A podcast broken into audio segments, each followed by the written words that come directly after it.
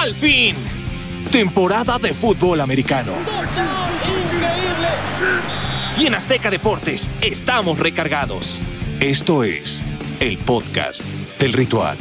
Momento de arrancar con el podcast platicando de Patrick Mahomes. MVP, temporada después del Super Bowl, temporada después de MVP, dentro del La mismo neta, partido en Miami. Espectacular. El mejor lanzó a un gordito. jugador de la NFL. kriptonita de los Ravens. A ver, sí, Los señores, gorditos señores, también todos vimos, ¿Sí? todos vimos a Patrick Mahomes, pero ya lo vamos a analizar poco a poco. Por lo pronto, comenzamos saludando antes que nada. Mi querido Pablo de Rubens, ¿cómo estás? Qué amable, mi querido Gabo, ¿no? La verdad es que te educaron ¿Cuánto bastante cariño? bien. Felicitaciones a tus padres. Estamos bien, estamos listos. Eh, terminó la semana 3 y estamos listos ya para la semana 4 de la NFL con muchas cosas que platicar. Lalo Ruiz.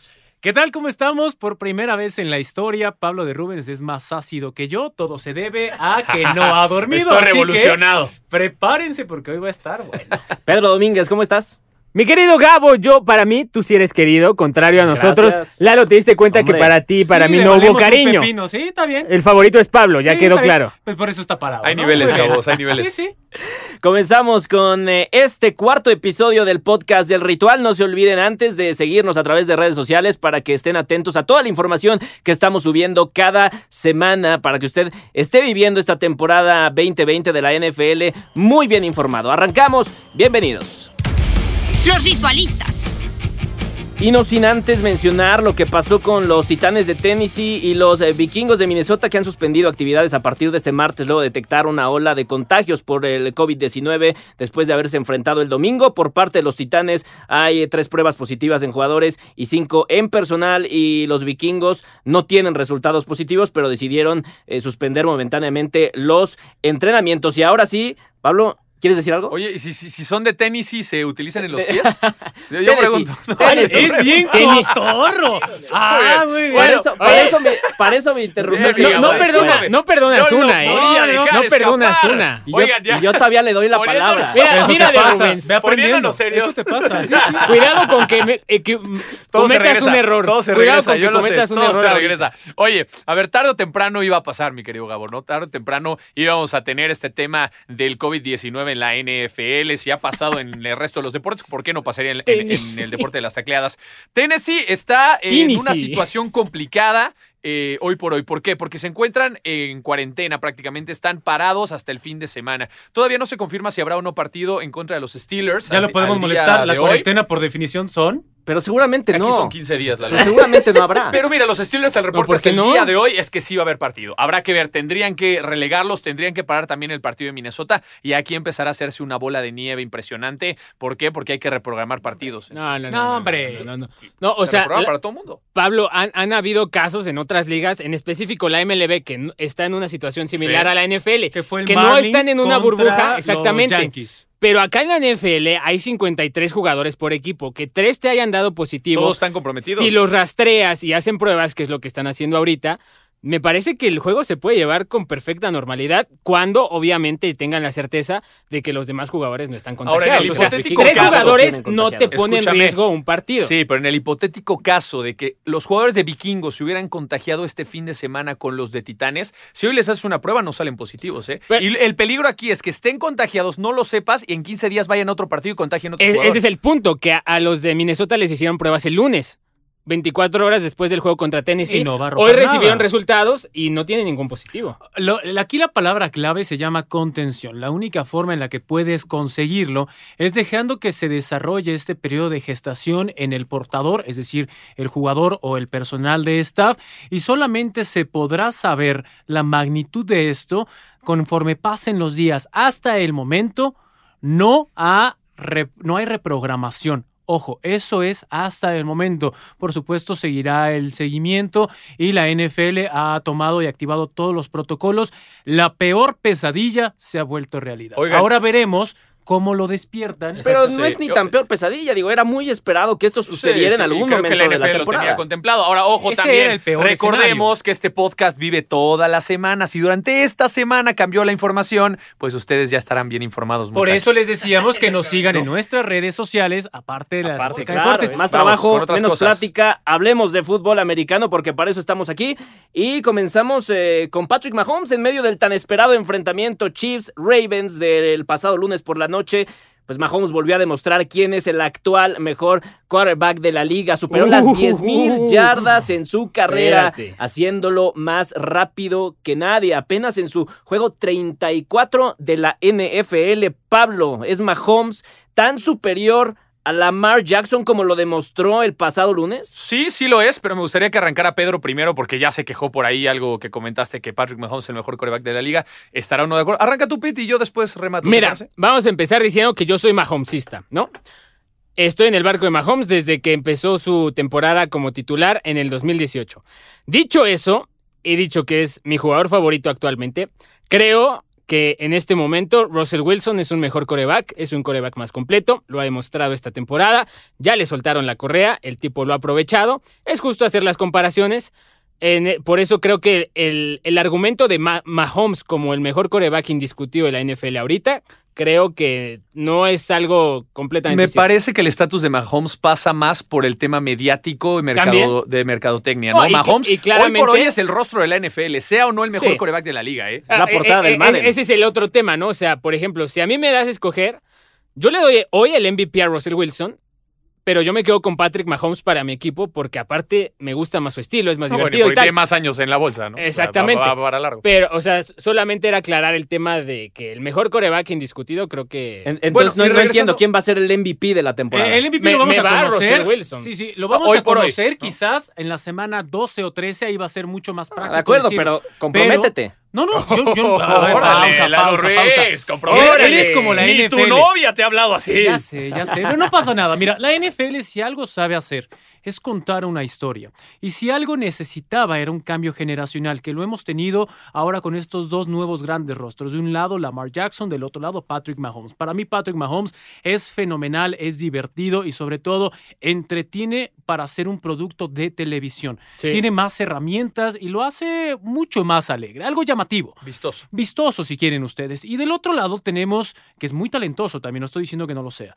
Y del otro lado tenemos a un coreback como Russell Wilson. Sin tantas herramientas, Russell Wilson ha hecho más. Por eso, hasta el día de hoy, cuando va apenas un tercio de la temporada, si lo queremos ver de esa manera, para mí sería Russell Wilson. Sin embargo, es una carrera parejera donde ya Patrick Mahomes está alzando la mano y dice, oigan, no se olviden de mí. Me importa un pepino se si enojó, me tienen en mente o no. Se enojó, sí. Pero vean a mi equipo, porque esto no solamente soy yo, es mi equipo. Claro. lo Sí, vimos pues no tiene los con Eric Fisher. por- Exactamente. por. Entonces, y hay que recordar rápidamente para concluir esto, que la línea ofensiva de Kansas City sufrió dos bajas significativas porque optaron por no jugar.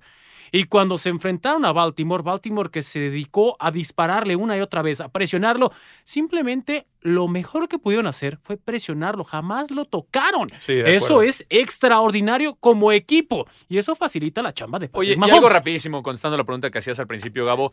Me parece que sí, los, los Chiefs de Kansas City son la kriptonita de los Ravens, unos Ravens que parecían invictos y parecen invictos desde que arrancaron esta época con Lamar Jackson. Sin embargo, Kansas City, y yo se lo adjudico más a Andy Reid, ¿no? Sobre, sobre Harbaugh, más que Patrick Mahomes sobre Lamar Jackson. Me parece que estas son dos grandes figuras espectaculares, nuevos Claro. rostros de la Pero no liga jugó nada bien Lamar tampoco. que a lo largo, mira, a lo largo de su carrera seguramente irán evolucionando y eh, la discusión sobre el mejor jugador en, en- unos cinco años tal vez esté pasando por estos dos jugadores. Yo estoy viendo un símil parecido y esperando obviamente sus, sus distancias, un símil con Cristiano Ronaldo y Messi. O sea, teniendo a los dos mejores corebacks de la liga, un Lamar Jackson, un, un Patrick Mahomes, que el peor defecto de Lamar Jackson durante su carrera va a ser que nació en la misma época que Patrick Mahomes. Y eso es lo que ha pasado en los últimos años. Me parece que va a seguir la tendencia, pero sí creo que van a ser estos dos grandes rostros que se van a estar comparando constantemente de aquí a, ¿qué, qué les gusta? ¿8, 9, 10 años tal vez? Eso sí, quizás. las lesiones lo Eh, el respetan también tema- a Lamar sí, Jackson sí, porque sí, corre sí. muchísimo peligro. El tema es que siempre hay una camada muy grande, o sea, también tienes a Hay un Josh nombres. Allen, tienes a un Deshaun Watson, que personalmente yo le veo más posibilidades de ser el que lleve la carrera para Con ese equipo no lo sé, no está Ese compitiendo. es el otro tema, exactamente. Oigan, y yo también pongo sobre la mesa eh, una de las cosas que se disfrutó en la semana 3 es el manejo de la ofensiva, cierto por Andy Reid, pero también por Eric Bienemy. Este hombre va a estar muy poco tiempo como coordinador ofensivo. La forma en que es líder dentro de esta banda, en cómo cuando hay una mala ejecución llega, se para frente a los jugadores, sin importar el nombre, llega y los regaña.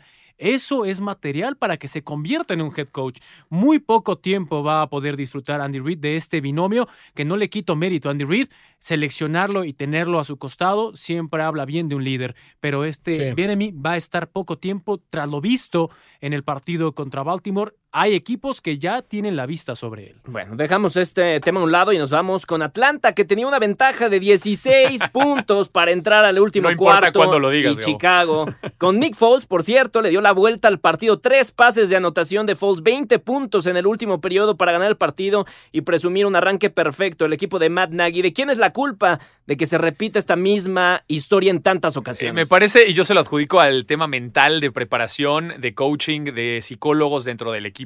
Un- una institución que arranca tan rápido, tan fuerte, tan agresivo los partidos y que terminan por caerse ya después del medio tiempo, me parece que es un tema mental al 100%. Eh, Dan Quinn tendría que hacer algunas modificaciones, tiene que ver realmente cuál es el problema del equipo y ni siquiera pasa por los números o las estadísticas. ¿eh? Atlanta es uno de los mejores equipos en números, en estadísticas, en resultado. El tema es que no logran capitalizar las victorias. Ya pasó tres semanas. O sea, le puede, te puede ganar Seattle, ¿no? Te puede ganar Dallas. Son equipos contendientes a Super Bowl, pero que te gane Chicago de la misma manera. Ya, espérate, espérate. ya es un tema Que no mental, le creas mi querido tú Gabo, a aunque le los vayas a, lo- a los ¿Quién le cree? Nadie. Este es un tema mental. ellos. Ah, Y bueno, y si siguen en esta dinámica, yo quitaría el cruz azulear y pondría el falconear, ¿eh? Porque Sí. como están jugando. uh, No, y, y además Lalo es un equipo que, que debe ser una fortaleza defensiva. Tiene a Raheem Morris como coordinador defensivo, pero Quinn es un entrenador también de perfil defensivo y para eso lo trajeron y no está respondiendo. La mejor forma de poder entender lo que pasa con Atlanta, véanlo para todos los que trabajamos cuando llega la quincena y siempre te dicen, administrate, no te gastes todo al principio o que el te paguen al mes. fantástico mundo de Lalo Ruiz. De la alegoría, por supuesto. Entonces, de repente tienes tu capital y dices, ¡ah! Voy a derrocharlo a diestra y siniestra, que es lo que normalmente pasa con Atlanta. Primer cuarto y segundo cuarto tienen un dominio total. Tercer y cuarto cuarto van en declive. Y por eso ponía el ejemplo cuando tú tienes tus, primeras, tus primeros pesitos ganados en el banco y que te gana la, la emoción de, ah, quiero comprar esto, quiero comprar aquello. Y de repente ya llegas arañando el último día y que dices, ah, no lo voy a repetir. Pues Atlanta lo ha repetido. Entonces, como bien decía Pablo, es administración. El capital humano lo tienen, el talento lo tienen, el conocimiento tanto en coordinador defensivo como en head coach lo tienen. Entonces, ¿por qué de Montres le siguen sacando un partido? El primero dices, órale va, fue garbancio de libra. El segundo dices, órale va, eh, está bien. El tercero contra Chicago, teniendo a Trubitsky, dices, ah, caray, va, lo limitamos. Que te metan a Nick Foles y llega como el Salvador Nick Foles. La verdad, no fue solamente Nick Foles, es que no tienes un control de partido y eso... MVP de Super Bowl, Lalo Ruiz. No estoy diciendo que no. Nick Foles ha demostrado que en equipos que no están construidos para que los lidere, él es fantástico haciéndolo. No le estoy quitando mérito a Nick Foles, pero no puede ser posible que no sepas administrar lo que tienes. Cerramos. Ese es el problema. No, y lo que me preocupa rápidamente es que Sí. cuando tenías tu equipo sano y completo, no tuviste resultados, empiezan las lesiones, entonces va a ser todavía peor para el equipo de Atlanta. Eh, Julio Jones estuvo lesionado esta semana y dejen ustedes, Darkis Denard eh, se va a IR por un tema de hamstring y deciden también de igual manera soltar a Dion Buchanan, linebacker, que bueno, al final me parece que les va a pegar en los resultados. Digo, también tenían a Calvin Ridley que hizo olvidar prácticamente dos No, no, semanas no, a Julio de la Jones. defensiva, ¿no? No, Ahora, pero- Pedro, eh, pasamos a lo de Chicago. Con Nick Foles, ¿les crees un poquito más? ¿Por qué estás sonriendo? ¿Por qué estás sonriendo? Creo que Dime. aquí en cabina tenemos Sí, sí, al sí. único aficionado de los. Bears de Chicago. Sí, ¿verdad? El segundo que yo conozco en México. tal Bo- vez. Yo conozco O dos o tres y Sí, conozco sí, más sí. de los Bills, de los Jets, que de los Bears. Aparte, me parece que el señor, digo, no Muy se recuerda el tendencioso, último ¿no? Muy campeonato de tendencioso. sus Sí, va, Bears, va, pero- va hilando y Muy- va moviendo toda la conversación para que Pero lleguemos bueno, a ese a punto, ver, pero a ver. Eh, a Nick Foles, no es que le crea, es que, mira, vamos a ponerlo así. Es el menos malo de lo que hay. O sea, ¿es O sea- malo? ¿Estás diciendo que Nick Foles es malo? Pues mira, si no le pudiste ganar la titularidad a Gardner Minshew el año pasado, pues me queda claro que no se le- no, no, No, no, no, fue mira, una pelea no, no, justa. No, no, no, no, fue pelea justa. No, regresó Nick Foles en la semana 13. Bueno, pero De la Minshew semana es un- 13 a la Minshew es su 16. crack, Minshew está No, jugando no muy se- bien. O sea, que Minshew Sí, sí. te haya ver, ganado. regresar de una lesión, recuperarte, empezar de cero otra vez y tratar de ganar una posición en un equipo en el que no estás consolidado, también es difícil. Es o sea, difícil, sí pienso pero que Tom hoy Brady por- lo hizo. No, pero hoy Tom por Brady hoy lo hizo, Nick Carson Foles- Wentz lo hizo. Yo sí considero que Nick Foles es mejor que Mitchell Trubisky, no Por es eso, mejor es- que Gardner sí, sí, Minshew. Dijo, quien diga que no, es mejor tiene broncas. El tema, el tema justamente es que en Chicago es el coreback menos malo. No es que sea el mejor. Imagínate si a Trubisky tiene al equipo invicto 3-0 y te banquean.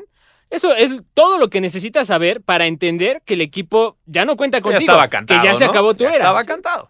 Sí, de acuerdo. Bueno, pasamos al tema de San Francisco y esto te lo voy a dejar a ti, Lalo, porque Ah, están, Lalo. están- están de mal en peor. Jordan Reed se pierde de 6 a 8 semanas por un esguince de rodilla. Eh, el ala cerrada número 2, aparte de San Francisco, entra a la lista de lesionados. Es decir, no está George Kittle por la misma lesión y se une Jordan Reed a la enorme lista de lesionados que tienen. ¿Ya podemos dar por muerto a tu equipo? No. Es tu equipo. No, no es mi equipo. ¿Ya cambiaste de barco, no, Lalo no Ruiz. Es mi ¿Tan equipo. rápido? Ojo, no es mi equipo, pero lo que pasa con San Francisco llama mucho la atención porque es un común denominador conforme pasan las temporadas. Es muy raro ver a un equipo dentro de la NFL de las 32 organizaciones que mantengan a sus titulares sanos. Eso es una realidad. Pero que en una semana se te vayan 6 o 7 en una temporada y luego vas a la siguiente y se te van otros y se te van otros, ese es el común denominador que está pasando. Por eso, eh, la semana 3, previo al arranque de la semana 3, llega Kyle Shanahan y les pone un video para intentar motivar a todos sus jugadores. Es cierto, tenemos estas bajas. Pero con todas estas bajas conseguimos en tal año hacer esto, en tal año hacer esto. Entonces, le va a seguir ocurriendo a San Francisco. Lo único que me queda a mí, y lo digo con todos cuidados y sin ofender a nadie, es van a seguir ocurriendo lesiones. La cosa fantástica es cómo a pesar de estas lesiones San Francisco continúa ganando. Bueno, contra equipos no tan buenos, ¿no? Va contra Giants, les ganó. Va contra Filadelfia, les va a ganar. Pero el punto es cuando llegue contra un sinodal que realmente les exija. Entonces, no creo que pase pronto la, No, y lo la- decíamos que la se semana acaben pasada. las lesiones, pero Lo decíamos la semana pasada, algo va a ganar 49ers porque tampoco es un equipo Sí. cualquiera y la verdad es que Kyle Shanahan es un gran head coach. Pero bueno, sí tienes que tener para demostrar Tienes que tener estas bancas, este refresco. Esto, esto es lo que define realmente a un gran head coach. Saber Claro. cambiar eh, posiciones, saber regresar jugadores. Y Nick Mullens lo hizo bastante bien. También decirlo dentro de la bolsa, más de 300 yardas, un pase de touchdown suficiente para eh, ganar. Y bueno, en el tema de la cerrada, pues yo ya iría pensando en regresarle el retiro tal vez a Ben Watson, ¿no? Eh, tal vez regresar, Pero, no sé, alguno de ¿sabes los grandes nombres de- en la posición de ala O sea, cerrada. ya porque- quedó claro que San Francisco es un equipo que está tremendamente bien coachado, porque finalmente los Giants Claro. es un equipo NFL que le hizo la vida un poco difícil a Pittsburgh en la semana 1. San Francisco les pasó por encima con, sus equipo, con su equipo de suplentes de los suplentes. O sea, realmente San Francisco les pasó sin problemas por arriba. Y ahora San Francisco se va a empezar a recuperar. George Hill, Jamie Garoppolo, Divo Samuel. Parece que todos van a regresar en esta semana 4 y a partir de ahí San Francisco puede empezar a construir.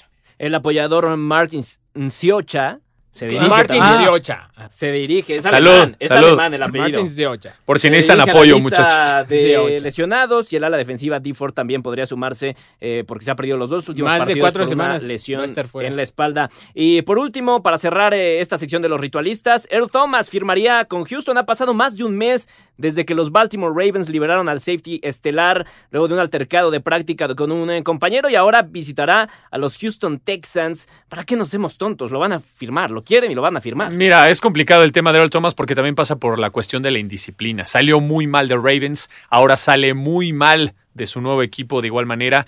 Yo no sé si algún equipo NFL se vaya a aventar ese volado. Si bien es cierto que tiene talento, claro es, eh, y tener un líder de esta experiencia y con este, este talento en el perímetro es súper importante, sí pasa por otros factores. Es como cuando en su momento los Raiders contrataron a Antonio Brown o como cuando los Jets contrataron a Livion Bell. Son jugadores conflictivos, son jugadores que te pueden llegar a romper un vestidor. Sí necesitan un jugador en el perímetro de este bagaje, de esta importancia, pero tienen que empezar a contemplar si vale o no vale la pena contratar a Earl Thomas en esta posición. Incluso a mí me gustaría ver a Earl Thomas tal vez en algún otro equipo, ¿eh? no sé si necesariamente en Texans. Eh, yo comentaba hace rato el tema de Atlanta. Atlanta necesita jugadores en el perímetro porque le está yendo muy mal y tiene un equipo para competir tal vez eh, posibilidades de playoffs. Entonces, lo que sí tiene que hacer Earl Thomas, sea la decisión que vaya a tomar o sea el equipo que lo vaya a tomar si es que nadie más lo quiere, que tenga posibilidades de Super Bowl. Porque Los a Earl Thomas Texans le no quedan, le quedan pocos días para poder llegar al Super- o, bueno, pocos días dentro de su carrera. Entonces, podría Podría ser Texans, pero no está ganando, entonces yo no creo que un safety te cambie completamente la historia. Los, los Cowboys que lo querían también tampoco. Ahí no, hubiera estado mejor, No, va a llegar, no va a llegar a Dallas, va a llegar a Texans. Lo vaticino de una vez Eduardo Ruiz para que haya un testigo. La cosa es, cierto es lo conocido en la parte final de indisciplinas por la insatisfacción de no dejarlo partir al jugador y eso ocasionó ciertos problemas. Entonces, Pablo tocaba el tema de la indisciplina. Yo voy a tocar ambos, en lo deportivo y la indisciplina. Los Texans no podrían encontrar a un mejor jugador disponible en esa posición, por lo tanto lo hace viable. Controlar a un tipo con esta personalidad en el campo es complicado. Si Pete Carroll, que es un head coach con la experiencia del mundo, se le complicó al final, ahora imagínate un Bill O'Brien que ha tomado decisiones eh, sui generis, por decir lo menor de los adjetivos calificativos, ¿no? Entonces se va a complicar, pero en cuanto a talento, es lo mejor que le puede pasar a Texans. En cuanto a oportunidad, es la única que va a encontrar realmente el Thomas en esta parte de la temporada. Me parece una buena adición y sobre todo teniendo eh, presente eso tienes que controlar el temperamento de este jugador, que ya no es lo espectacular que fue, sin embargo sigue siendo un gran elemento. El Thomas fue uno de los pilares de la Legión del Boom. Legión del Boom del 2010 al 2018 con Seattle y una de las eh, estrellas también defensivas con los Ravens a pesar de ser eh, cortado y ser pues sacado por la puerta de atrás. Nos vamos al tren. El trending. Dos derrotas y un empate con números bastante malitos de Carson Wentz en las primeras fechas lo han puesto en el ojo del huracán, pero Doug Peterson, eh, Pedro, lo sigue eh, pues defendiendo. Se va a quedar ahí. Carson Wentz está roto. O sea, tú ves los partidos de Filadelfia, los últimos tres, y el tipo ha perdido la mecánica de lanzamiento. Su juego de pies es un desastre. ah, Está fallando pases que no acostumbraba a fallar.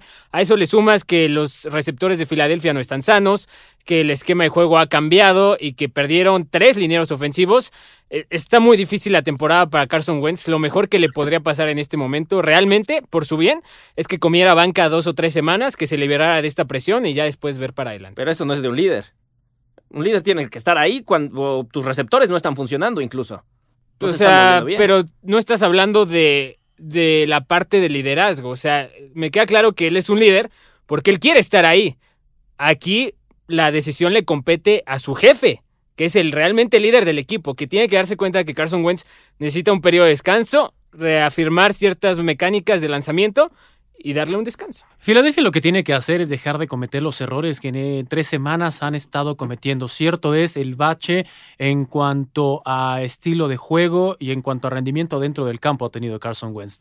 Pero también es cierto que hay errores que son de cocheo, que hay cosas que son poco probables. También se vio en el partido de Kansas contra Baltimore. Errores en las series ofensivas donde normalmente no se cometían se empiezan a hacer. Y eso es reflejo de la circunstancia que se está viviendo. No comparto, pero entiendo el punto que maneja Pedro. No lo puedes sentar porque mandarías un mensaje contrario a lo que se busca. Sin embargo, podría ser una opción por cómo se está permeando todo el entorno. Lo primero que necesita Filadelfia es ganar, ganar como sea, como sea, ni siquiera convencer, ganar, para que a partir de eso puedan empezar a haber mejoras. De una vez lo digo, no van a ganar contra San Francisco y eso va a complicar todavía más el panorama. Está bien que salga el head coach a defender a quien él decidió que iba a ser el titular, pero también hay que empezar a tomar decisiones ejecutivas. Y no solamente pensar en Carson Wentz, pensar también en los receptores, pensar en los corredores, pensar en ver qué es lo que está fallando y no solamente cargar todo sobre una persona. Ha lanzado más de dos intercepciones en tres juegos consecutivos por primera vez en su carrera. El coreback tiene seis intercepciones esta temporada después de lanzar solo siete en cada una de las últimas tres campañas. Y nos vamos eh, con el coreback héroe de la semana, Mahomes. Tenemos a Foles, tenemos a Josh Allen.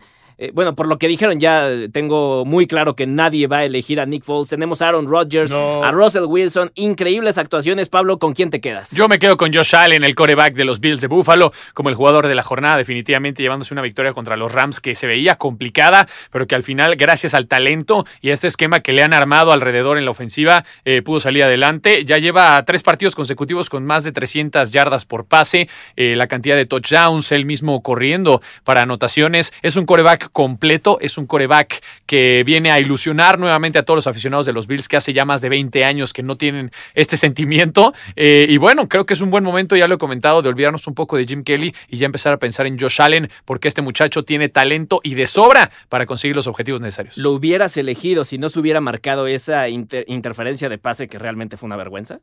Sí, igual, da igual, el talento no importa, es una jugada más, una jugada menos, no, no es necesario. Josh Allen tiene el talento necesario. Lalo. Eh, ¿Me repites la pregunta? Claro, Ruiz, por favor, No, sale, no, no. toma aire No, fresco y regresa. es que El, héroe- estaban el core- venga, el, el coreback héroe de la semana. Mahomes. Sin duda. Bueno, ¿Así? el que sigue, Siguiente. concreto. Aaron Rodgers, Aaron Rodgers, eh, porque creo que hay que es necesario destacarlo. Es un tipo que tiene 36 años de edad, que se quedó a un juego del Super Bowl, que necesitaba que le llevaran más elementos, más receptores, más Tyrants, y al contrario, su directiva le llevó al, al tipo que lo va a sustituir, le llevaron al coreback del futuro, y Aaron Rodgers responde jugando a su mejor nivel desde el 2011 en- y tiene a Green Bay invicto, entonces Aaron Rodgers ya se metió en la carrera para el MVP también. Un espectáculo ante Nueva Orleans en un partidazo, además, que terminó 37-30. El eh, coreback de 36 años completó 13 de sus 17 play, play actions para 160 yardas. Nos vamos a los partidos de la semana. Partido imperdible. Mi querido Pedro Domínguez, Pats en contra de los Chiefs. Te fuiste otra vez por la fácil, hermano. O irnos por la fácil, pero es irnos también con la más espectacular. Es el que se autoproclamó Superman, Cam Newton, con el verdadero Superman, Patrick Mahomes. Un equipo que está coachado su defensiva por Bill Belichick y del otro lado un equipo que está coachado su ofensiva por Andy Reid. Siempre, siempre resultan en duelos espectaculares. Ahora no está Tom Brady, pero está Cam Newton contra Patrick Mahomes. Van a sacar chispas este partido. Lalo, Bills en Las Vegas. Josh Allen va a liderear a su ofensiva, que por cierto, eh, su ofensiva es la cuarta mejor dentro de la NFL y se va a enfrentar a la defensiva número 27. Va a ser un juegazo con altas, va a haber muchos puntos.